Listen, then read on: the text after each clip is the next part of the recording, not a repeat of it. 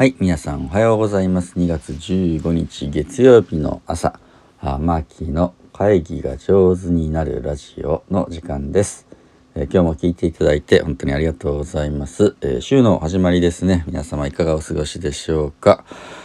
僕はですね、昨日はあの愛媛県のあのー経営者の方々が集まるね、えー会議の進行役をさせていただきました。結構熱い会議というか、熱いメンバーでその環境のこと環境経営っていうんですけどね。あのエコとか環境のことを考えて会社経営をしている方々がうん10人ぐらいですね。集まってですね話し合いをするわけです。で、ただまあ自分たちの会社をね、うまく経営するっていうだけじゃなくて四国とか愛媛のそのなんていうかな環境問題みたいなものをうまく解決しながら経営するっていうのをこう2030年ビジョンみたいな10年後のイメージとかねみんなで話をして、まあ、そのためにこの1年どんな風な、えー働きをすると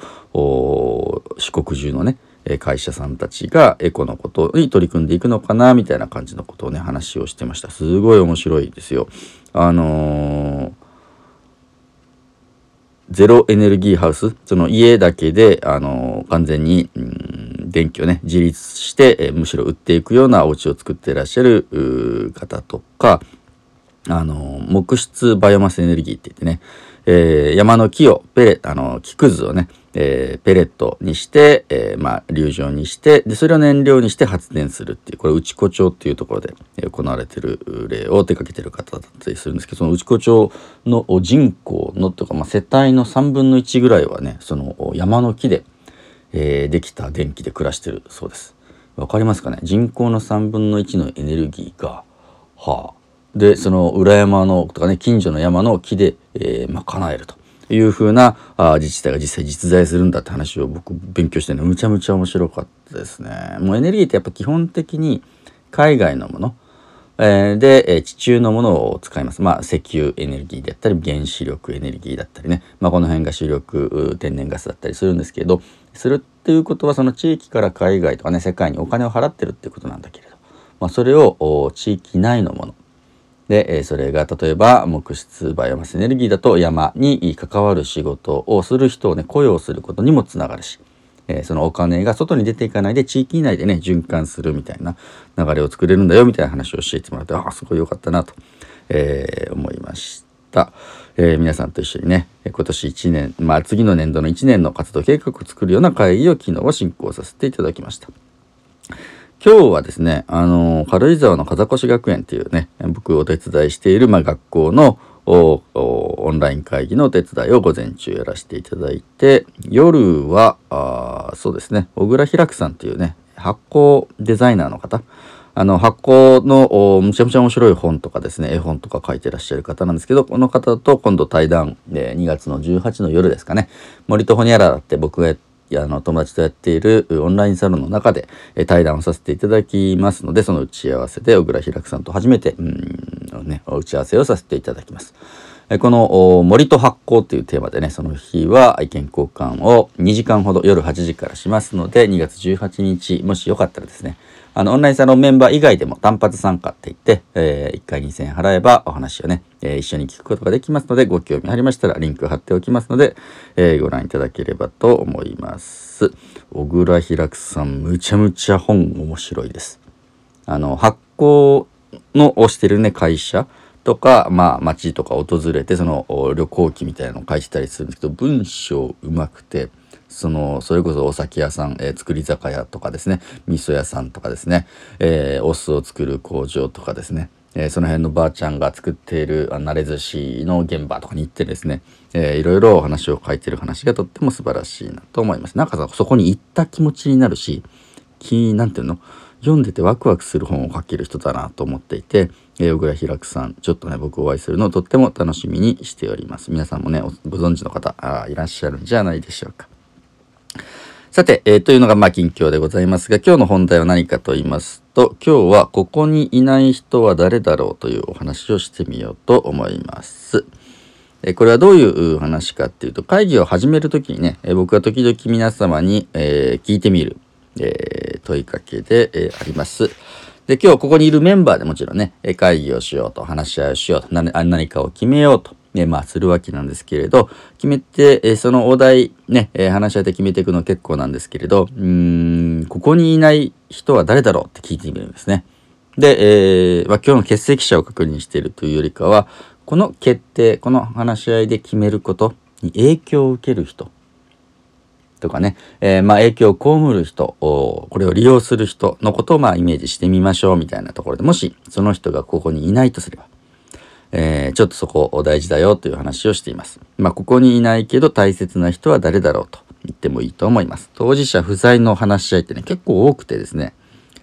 え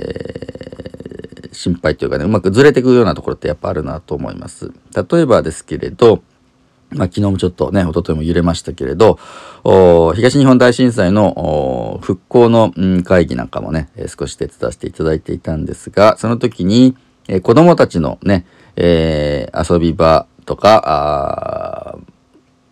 公園の環境とかそういうのを話し合う会議だったんですけど、話し合ってみんな大人なんですよ。で、まあね、あの会議に出席してるの全員大人で、で、子供たちの遊びの環境とか公園はどうあるといいかって一生懸命議論をしようとするわけ。でも子供はその場にいないわけ。まあそんな時に、えここにいないけど大切な人って誰でしょ？うって話を聞くと、もちろんね、その遊び場を利用したり公園を使う子供たちなわけです。で、え僕がその時の会議をやらせていただいたのは、もしも、えー、子供たちをこの会議室にね、えお招きしたとしたら、え私たち大人、ね、これを決めようとしている人たちに対して何て言うでしょうかって言ってね、一人、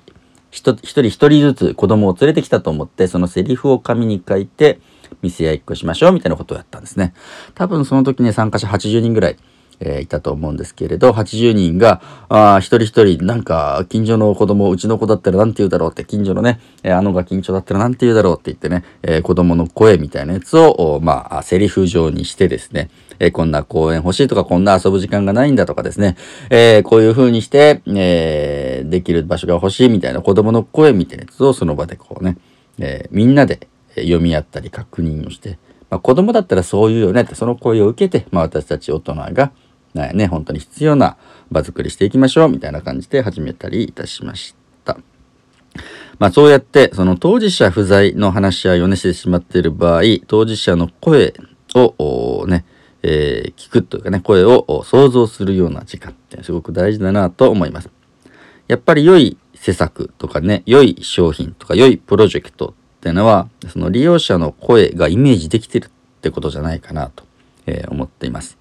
まあそういった意味ではね、今、あ流行流行っているそのクラブハウスとかの音声メディアとかも、うん、もうダイレクトにその利用者の声を一瞬で聞くことができるんですね。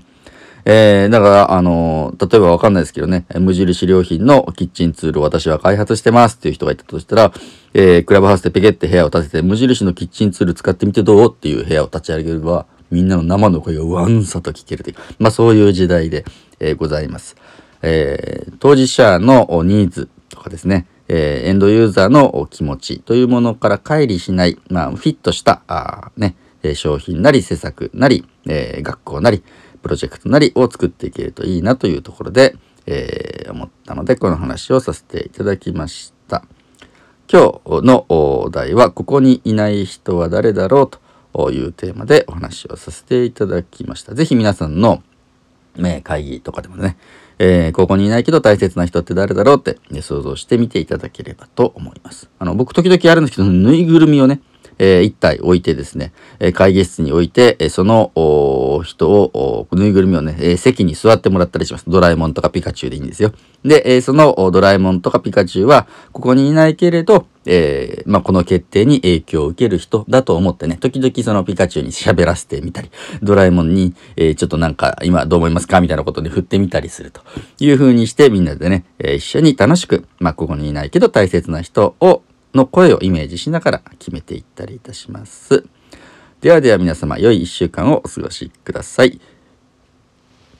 ァシリテーターのマーキーでした。